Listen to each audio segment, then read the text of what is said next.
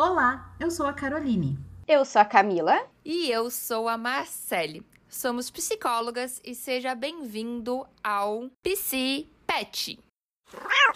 Oi, gente! Começando então mais um episódio aqui do podcast.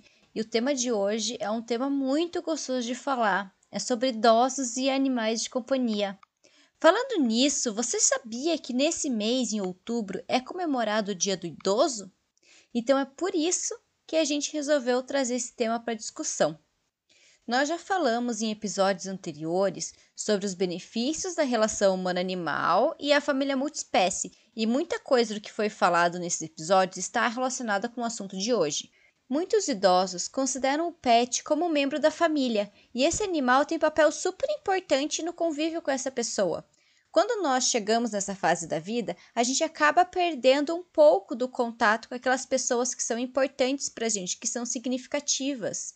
Então, assim, por exemplo, quando os filhos ficam adultos, eles acabam saindo de casa, formam suas próprias vidas, constituem as suas famílias, né? Os netos já estão grandes, os bisnetos ali estão crescendo, o mundo continua andando, né? E o idoso ele pode se sentir mais sozinho. E esse sentimento de solidão pode ficar cada vez maior. Então, o animal de estimação pode ajudar muito nessa questão.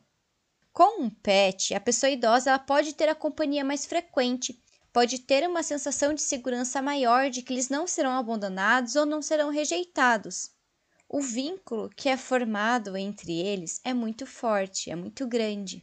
E além disso, ter a presença do pet pode ajudar muito no aumento da autoestima, no maior senso de responsabilidade, porque assim, quando a pessoa idosa ela tem um animal de estimação, ela consegue voltar aquele papel de cuidador que quando tinha quando mais novo, quando, por exemplo, cuidava dos filhos, cuidava dos netos, é, tinha responsabilidades no trabalho, então aumenta de novo esse senso de responsabilidade nessa pessoa e também pode ajudar no aumento da atividade física.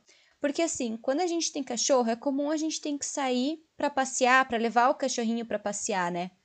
Então assim, quando a pessoa idosa está lá levando o cachorro para passear, ela está ali fazendo uma caminhada, um exercício físico, e isso também é importante. E isso também ajuda na socialização com as outras pessoas que também têm pets ou que gostam de bichinhos.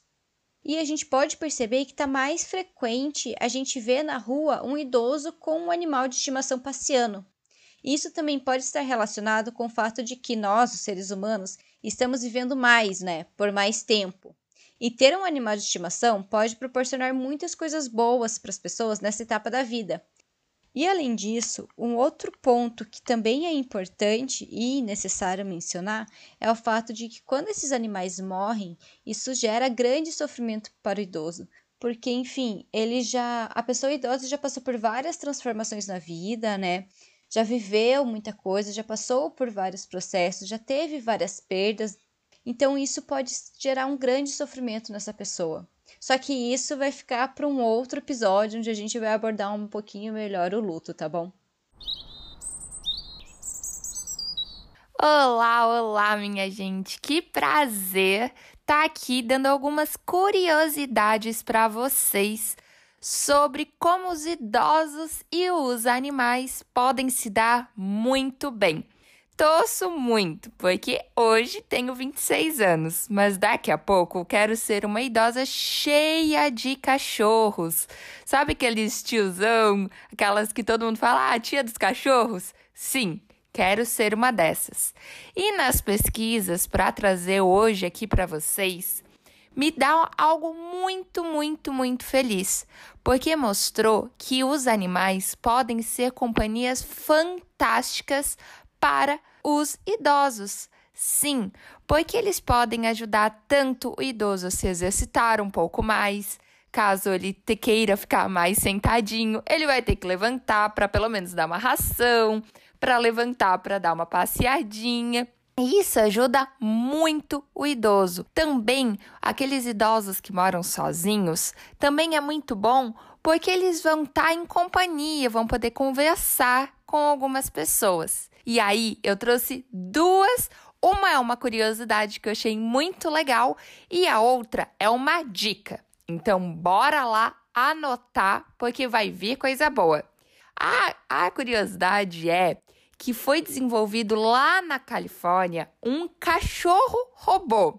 Sim, foi feito um cachorro robô para ir num asilo. Nesse asilo, eles percebiam que os idosos ficavam muito sozinhos, que pouco interagiam entre eles.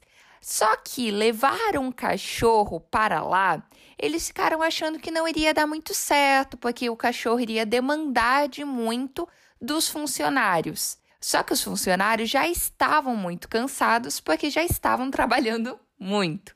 Então, uma empresa de tecnologia criou um cachorro robô que ele não precisa passear, que ele não precisa, que ele não faz cocô e nem essas coisas, assim, diminuindo muito o trabalho. Mas sabe aquele coisa que é gostoso do cachorro, que é fazer carinho, ter companhia? Esse cachorro é fantástico, que pode sempre estar sendo cuidado e muito amado pelos idosos.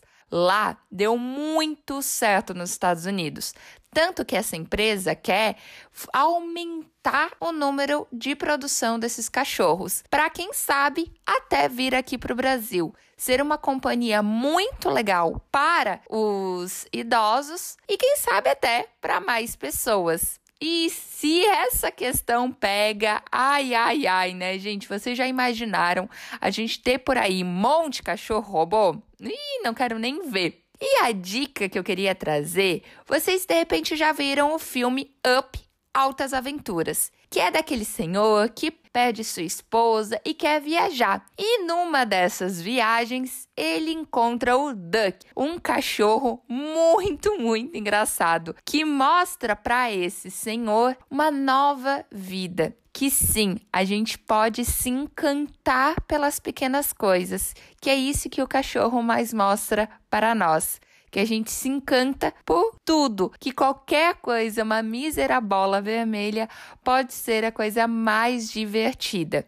Então, nesse final de semana, assistam esse filme e percebam o quanto que aquele cara ranzinza se torna maravilhosamente feliz em contato com esse cachorro. E hoje nós vamos ler um relato de uma ouvinte nossa, a Dinorá Sestari de Lima, de 67 anos, que ela enviou pra gente contando um pouquinho de como que é a convivência dela junto com o gato Luke, de 17 anos. Vou ler aqui o relato para vocês que ficou muito, muito bonito. Abre aspas. Na minha casa sempre teve pet de estimação, na totalidade gato, que é a minha preferência. Hoje tenho o gato, o Luke, com 17 anos e muitas manhas e manias. Claro que todas foram construídas por mim ou pelo restante da família. Ele não preenche nem se permite preencher o lugar de ninguém. O que é dele, é dele por direito conquistado. Luke é uma presença incrível na vida das idosas da família se fazendo presente em momentos importantes, como por exemplo no horário da oração da TV. Ele fica junto e atento. Apesar de ser muito cedo, ele me faz bem quando me acorda e senta ao meu lado da cama.